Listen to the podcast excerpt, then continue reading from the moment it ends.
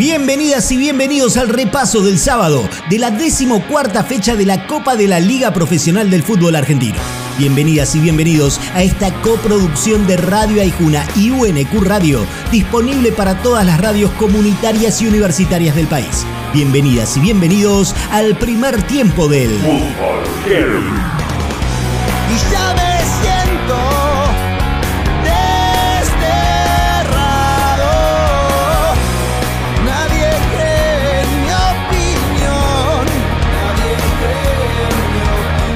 Con todos los partidos por la permanencia en el mismo horario, el sábado fue una caldera. En Santa Fe, el que la tenía más complicada era Unión, que tenía que ganar y esperar resultados. Y el Tatengue le ganó 1 a 0 a Tigre, con lo justo, con lo necesario, y esperó en cancha que se terminen los otros encuentros y festejó.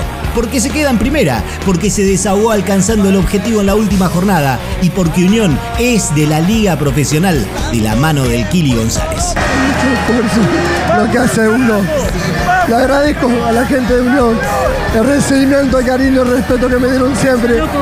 Le agradezco a la familia, a los jugadores que lo respaldaron. Platense le ganó 1 a 0 a Sarmiento y lo puso en un lugar complicado. De rezo para que los otros resultados lo acompañen y poder quedarse una temporada más al menos en la liga. Y pasó. El verde de Junín resistió a pesar de la derrota y el calamar, que hasta hace no mucho tiempo estaba al borde del abismo, ahora sueña con la clasificación a los playoffs y así jugar por el campeonato de la mano de Martín Agradecido eterno a la manera que, que los jugadores se, han brindado y se han entregado por el club, por, por ellos como grupo y, y porque siempre me sentí respaldado y identificado con ellos en la manera de trabajar y en la manera de, de salir a jugar cada partido.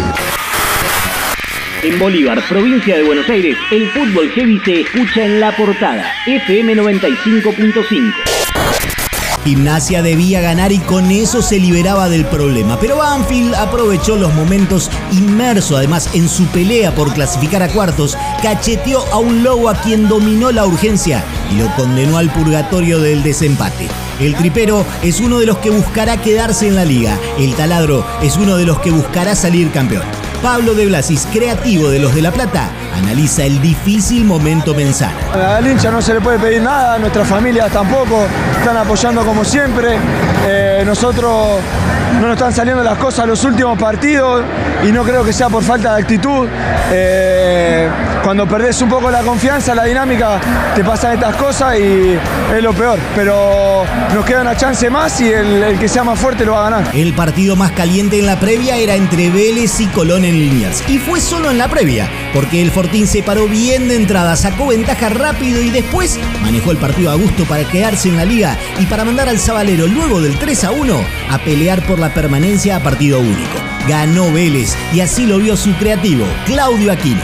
Buscando esto hace rato, quizá en algunos momentos no se nos pudo dar, pero creo que hoy hicimos los méritos para poder quedarnos con el triunfo y contentos por, porque logramos lo que queríamos, que era quedarnos en primera. Este club no se merece estar peleando el lugar que estaba peleando hoy. Por suerte lo pudimos sacar adelante y, y hoy se festeja. Entonces, Colón y Gimnasia definirán el descenso el próximo viernes primero de diciembre desde las 17 en el coloso Marcelo Bielsa de Rosario. En el primer tiempo suena Catupecu Machu haciendo Plan B. No reces por mí. Después del entretiempo repasamos el domingo de la última fecha de la fase regular de la Copa de la Liga de los Campeones del Mundo, acá en el Fútbol Heavy. Escucha el fútbol heavy cuando quieras en Spotify. Ay, Juna. Bien de acá. UNQ Radio. La emisora de la Universidad Nacional de Quilmes.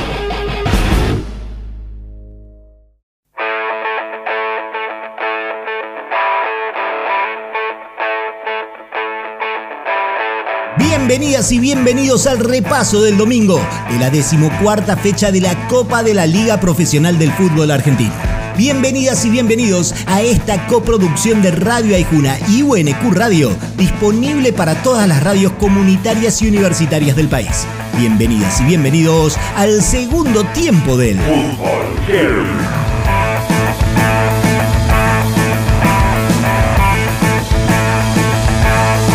Talleres derrotó a Independiente por 3 a 2 en Córdoba, clasificó a la Libertadores y dejó sin chances de campeonar al Rojo, que se quedó afuera de los cuartos por tener menos goles a favor que el cuarto de la tabla, a pesar de la paridad de puntos. Talleres será internacional y así lo vio su delantero Ramón Sosa. Nos costó un poquito, pero bueno, eh, sabíamos que nosotros íbamos a terminar bien. Bueno, eso, como te dije, es lo importante, ganar acá el último partido y bueno, darle gracias a todos mis compañeros, al cuerpo técnico y a toda la gente que siempre nos apoya. Huracán sumó mucho para zafar del descenso. Huracán sumó mucho para estar siempre entre los cuatro de arriba. Huracán sumó tanto que con el 2 a 0 frente a Atlético Tucumán se quedó con la zona A de la Copa de la Liga. Huracán sueña con el campeonato y así lo vio su delantero Ignacio Puceto. Hicimos las cosas muy bien, supimos, supimos sufrir en los momentos que había que sufrir. Hoy fue un partido difícil, la verdad que ellos tienen un gran equipo, este estadio se hace, se hace difícil jugar y hoy hicimos las cosas muy bien. Hicimos las cosas bien y creo que, que somos justos vencedores y, nos merecíamos clasificar. Rosario Central le ganó 2 a 1 a Arsenal en su despedida de la liga. Clasificó a los cuartos y para colmo está ahí de hacerlo también para la Libertadores por sumatoria de puntos anual. Un canalla lleno de pibes que le agarró el gusto a eso de pelear arriba desde la llegada de Russo y que quiere demostrar que está para más. Así vio el partido su delantero, Hamilton Campas. Tradicionamos con quedar campeón, eh, ahora esto inicia de nuevo y nada, prepararnos para los lindos partidos que se vienen. En La Matanza, provincia de Buenos Aires, el fútbol heavy se escucha en Radio Universidad, FM 89.1. River e Instituto empataron en cero en cancha de Independiente. Y si bien el millonario fue más, le faltó eficacia y mucha más puntería para quebrar el arco de la gloria. Ojo, cuando llegó con la mira calibrada, la negativa la pusieron las manos del arquero de los de Córdoba. Manuel Rojo. Creo que jugamos contra un rival que bueno, tiene una intensidad eh, muy alta, es difícil. Nuestro plan de partido, que era que no nos filtren ni un poco llevarlo a que jueguen por las bandas, creo que lo hicimos muy bien. Y nos hicimos un equipo cerrado que le costó un poco entrar a River. Si bien obviamente es natural que vas a sufrir, vas a tener alguna pelota en el palo como tuvimos. Pero bueno, creo que la figura fue el equipo y los chicos por, por lo que corrieron, me parece. En Mendoza, Boca pegó de entrada contra Godoy Cruz. Después se le complicó un poco y se terminó llevando los tres puntos con el 2 a 1 final. Ahora se tienen que dar muchos resultados para poder clasificar a la Copa Libertadores. Y todo en un marco electoral bravísimo, en donde se están empiojando las elecciones a propósito. No lo digo yo, ¿eh? Lo dice el candidato del oficialismo, Juan Román Riquelme. El juez, por una llamada por teléfono de una persona que dio su nombre y que dijo que se sentía discriminada, dio cinco nombres para que cambien la fecha. De los cinco nombres, ustedes vieron el comunicado, hay tres personas que se enteraron por la tele. Quiere decir que eso es un delito, que la persona que hizo la denuncia debería ir presa y que el juez hizo mal su trabajo porque no fue a investigar lo que tenía que hacer o corroborar la denuncia. Esto es fútbol para nosotros. Que otra gente lo quiera usar para hacer política. Para hoy quedan Barraca Central y Argentinos por la zona A y Estudiantes Lanús, San Lorenzo Central Córdoba y Racing Belgrano por la zona B. Mañana cierran la fase regular Newells y Defensa y Justicia. En el segundo tiempo suena Guacho haciendo Ciervo Negro. Nos reencontramos en cualquier momento con el análisis y los testimonios de la Copa de la Liga de los Campeones del Mundo. Soy Diego Restucci y esto es el Fútbol Heavy.